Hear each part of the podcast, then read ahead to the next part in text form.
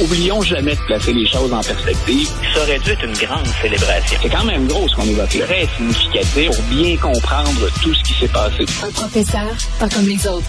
Luc la liberté. Alors, Luc, la laïcité qui se retrouve devant la Cour suprême aux États-Unis, en fait, la question, c'est est-ce qu'un entraîneur de football a le droit de réciter une prière en public avant le match?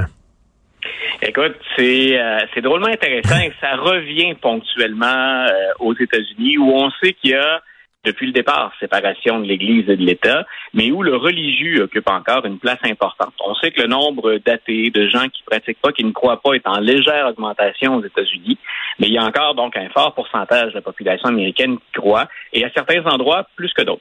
Euh, et écoute, sur, le dollar, sur le dollar, c'est écrit une God We Trust.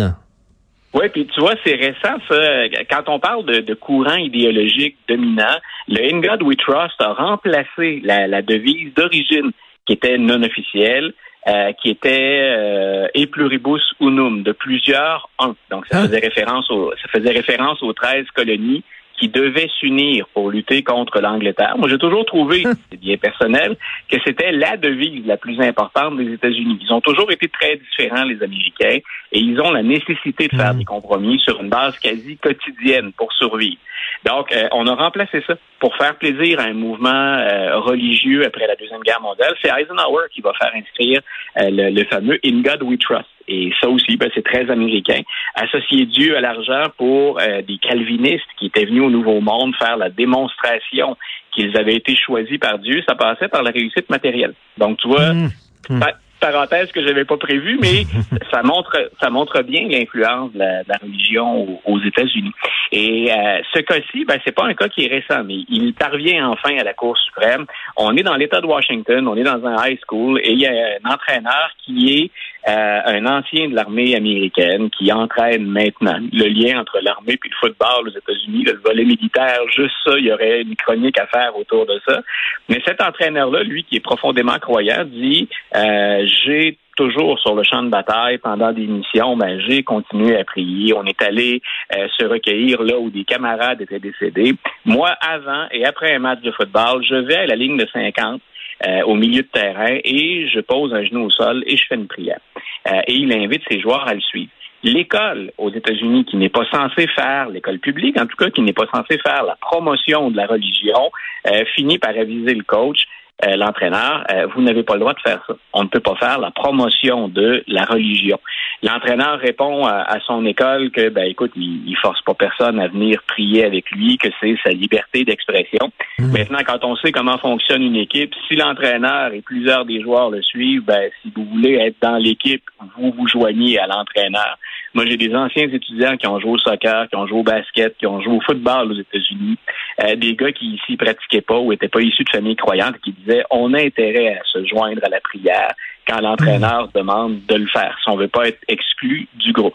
Mais toujours est-il que l'entraîneur accepte finalement pendant au moins un match de mettre fin à sa pratique. Ensuite, l'équipe se dirige à l'étranger et là, il recommence à faire ça. J'ai réfléchi à ma liberté d'expression et je suis retourné discrètement, sans en faire la promotion, prier. Et là, l'école a dû euh, mettre le, pied à terre et dire écoutez, nous, on, on décide que c'est assez. Parce que faut savoir que si un entraîneur protestant, par exemple, ou luthérien va poser le genou au sol pour prier, ben on ne peut pas interdire à d'autres d'aller faire la même chose avec d'autres religions. Et c'est un peu ce qui est mmh. arrivé, que mmh. même, même des cas de caricature. Écoute, il y a des satanistes se sont présentés avant le match pour aller pour aller invoquer eux leur figure euh, leur figure ou leur meneur. Donc, tout ça pour dire, l'entraîneur a même démissionné après ça, mais le cas s'est quand même retrouvé devant les tribunaux. Et là, ce qui est intéressant, ce qui est toujours, euh, ce qui est toujours un peu controversé aussi, c'est qu'on se retrouve à la Cour suprême euh, avec une Cour suprême, on l'a répété à de nombreuses occasions, mmh. qui est majoritairement conservatrice. Les trois juges progressistes, c'est assez clair. Sotomayor, Kagan et Breyer, qui n'est pas encore parti, celui qui va être euh, remplacé bientôt. Euh, dans, ces trois cas-là, eux disent non, nous, on maintient la ligne, c'est la séparation de l'Église et de l'État. Euh, on veut bien, bien entendu, protéger la liberté d'expression, mais dans ce cas-ci, ça n'a pas lieu d'être. C'est une institution publique. Et on sent, parce que la cause, on a commencé à l'entendre, à écouter les arguments, On sent que parmi les six juges plus conservateurs, il y a une ouverture à renverser la décision des tribunaux inférieurs qui étaient, euh, vous ne priez pas avant et après les matchs. Mais, mais, mais, mais, Luc, corrige-moi si je me trompe, mais on, fait référence à Dieu dans la Constitution américaine, non? Euh, c'est-à-dire qu'on y fait référence même dans la déclaration d'indépendance. Mais c'était très clair dans la tête des pères fondateurs que euh, on n'excluait pas la religion, mais que c'était une république laïque dans laquelle on s'assurait de protéger la liberté de culte. Hmm. Donc, pour se remettre dans le contexte de l'époque où on avait survécu en Europe euh, avant les, au moment où on fonde les 13 colonies avant, mais on, on, avait survécu de la répression religieuse. Et ces gens-là n'ont pas nié la religion. Ils ont simplement dit ce sont deux choses séparées. Euh, rappelle-toi, par exemple, à la Cour suprême ou dans des tribunaux d'État, on avait demandé à ce qu'on retire les dix commandements. On ne voulait pas associer le plus haut tribunal ou un tribunal d'une cour inférieure. On ne voulait pas associer religion et État ou affaires de l'État. Donc, la religion est toujours très importante. On n'a jamais nié ça. On a par contre voulu s'assurer d'une diversité religieuse puis d'une tolérance religieuse. Mmh. Et c'est la raison pour laquelle, ben, dans le système public, il n'est pas question qu'on fasse de, ce, que, ce que nous, on pourrait appeler, ce que je me permets d'appeler de la propagande religieuse ou du prosélytisme. Donc, c'est, ça relève de la sphère privée. Quelque part, vous ferez ça chez vous. Euh, parce qu'il y a justement cette, cette grande diversité religieuse qu'on ne veut pas en privilégier une au détriment des autres.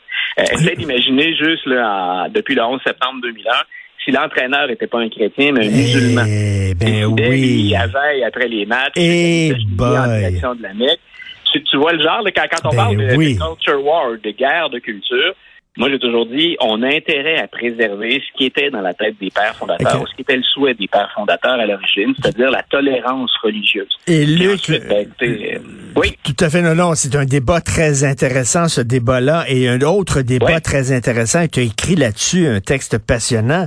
Est-ce qu'il faut indemniser les descendants d'esclaves? Vaste question. Vaste question, c'est tellement complexe. Je me suis intéressé à ça euh, la, semaine dernière parce que la Californie a mis sur pied ce qu'on appelle le California Reparations Task Force.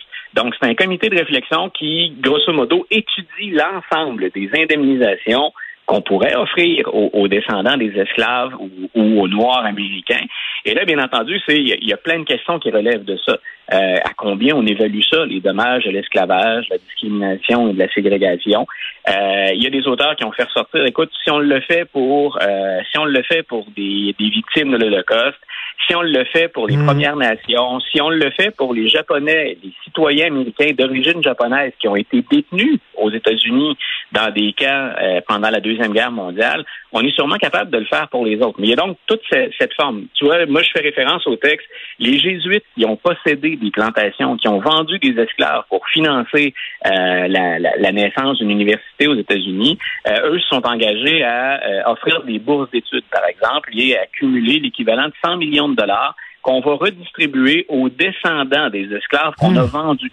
Mais dans ce cas-ci, c'était très bien documenté. C'est-à-dire que c'est plus facile de retrouver euh, les descendants de ces esclaves-là. C'est, dans les archives, on est en mesure de mettre le doigt sur qui pourrait être lésé, puis à hauteur de, de, de, combien. Non, mais, mais justement, mais ça représenterait quelle somme, ça, de, de, de, ben, tous les descendants? Le comité de la Californie est, en train de réfléchir à ça. On s'est été mis sur pied en 2021. Le rapport est attendu pour 2023.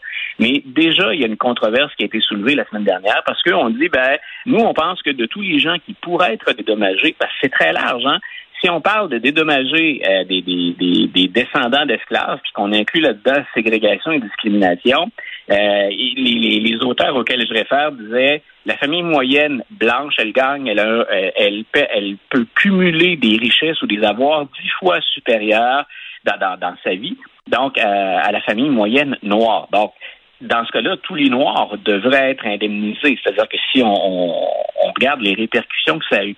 Et là, le comité a dit non, nous, on ne va pas aller vers tous les Noirs. Il faut que vous soyez en mesure, un, de prouver que vous êtes un descendant d'esclaves ou d'une personne qui a été libérée après la guerre de sécession.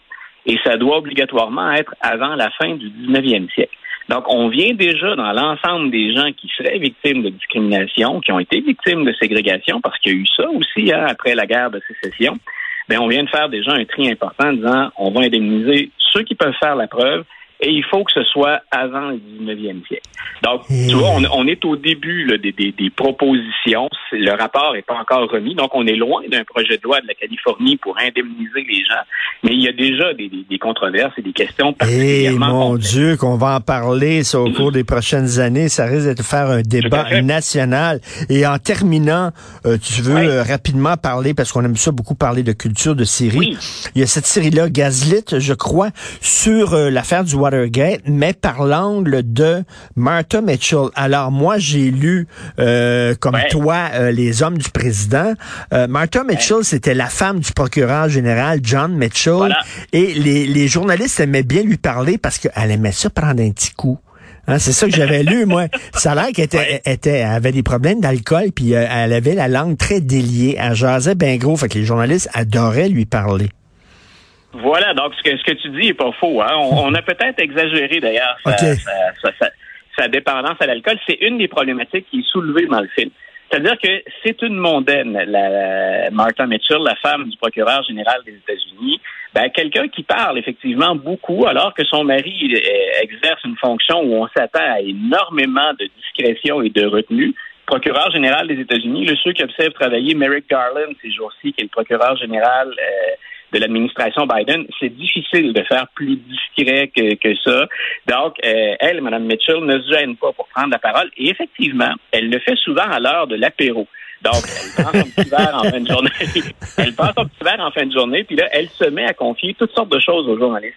Et, dans certains cas, entre autres, par exemple, elle dit euh, ben, euh, au, sujet du comité de réélection du président Nixon, euh, on fait pas les choses correctement. C'est à la limite malhonnête.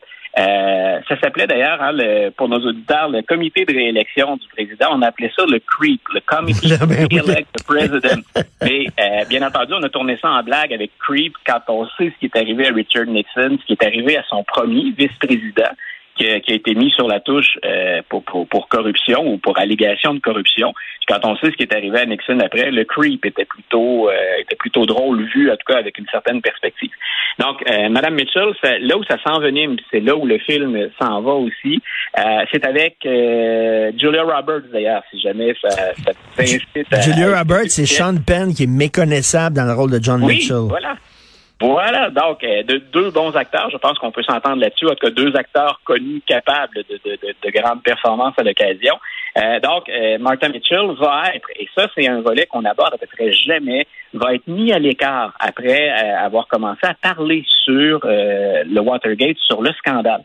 Et l'histoire pour elle se termine très très très mal. Donc, c'est un agent des, des, services de protection qui va aller lui retirer à un moment donné son téléphone. Elle prétend avoir été kidnappée pendant plusieurs jours, avoir été mise à l'écart.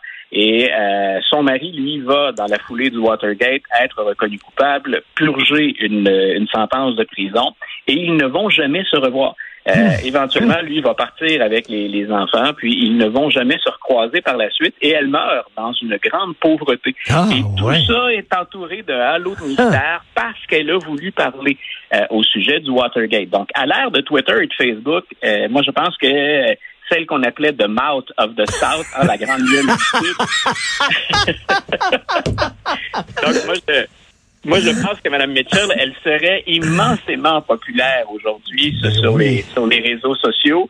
Euh, à l'époque, c'était pas bien vu, et encore moins dans le contexte où on le sait maintenant. Donc, il y a eu à la fois sur le comité de réélection de, de, de la fraude ou de, de, la tricherie pour accumuler plus d'argent, mais aussi ce fameux scandale du Watergate. Que j'ai hâte de voir ça. Elle est morte dans la pauvreté. Je ne savais pas ça. Ils se sont pas revus.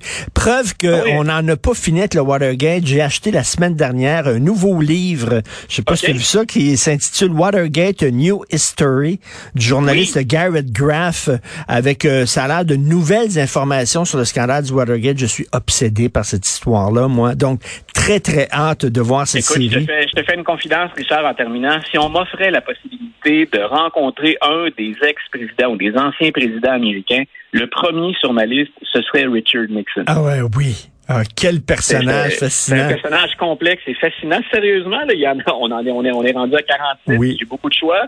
Euh, avant les Roosevelt ou Obama et compagnie, moi, je voudrais rencontrer Richard Nixon. Et écoute, prendre, prendre un verre aussi avec J. Gordon Liddy, ça serait quelque chose.